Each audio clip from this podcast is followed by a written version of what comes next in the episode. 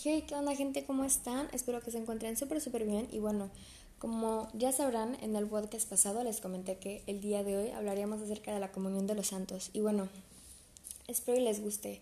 Así que comencemos. La comunión de los santos es uno de los dogmas de la Iglesia Católica y esta expresión tiene dos significados. El primero es que aluda a la común participación de los miembros de la Iglesia en las cosas santas, es decir, la comunión de los bienes espirituales que se comparten, la fe, los sacramentos, los carismas y otras dones espirituales.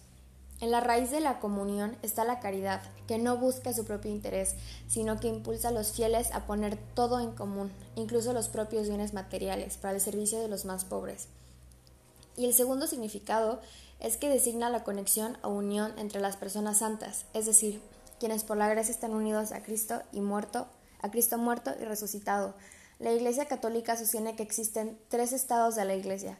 Unos viven aún peregrinos en este mundo, otros ya difuntos.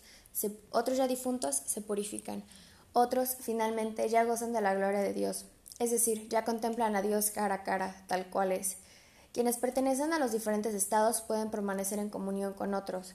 Quienes peregrinan por el mundo pueden orar por quienes se purifican y quienes alcanzaron la gloria pueden interceder por otros.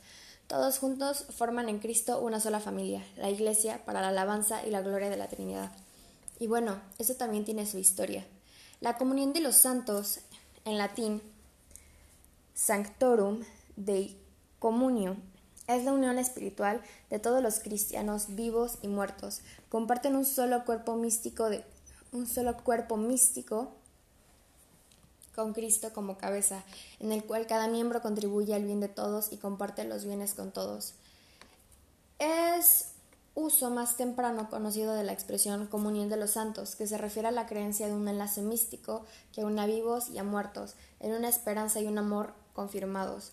Se registra los escritos de Sanicetas de Remesiana. El término desempeño desde entonces en un papel fundamental en las formulaciones del credo cristiano. Sin embargo, existen indicios que fue cláusula sobre la comunión de los santos, de que la cláusula sobre la comunión de los santos ya existía en la llamada fe de San Jerónimo y en otros documentos anteriores Anicetas 1. En cualquier caso, ya aparecía en un rescripto imperial en el año 388 y en un canon de un sínodo celebrando celebrado en Imes.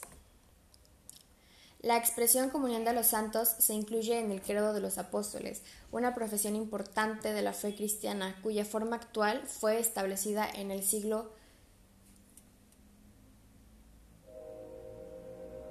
en el siglo VIII, pero tiene sus orígenes en el cristianismo primitivo como una declaración básica de la fe de la Iglesia.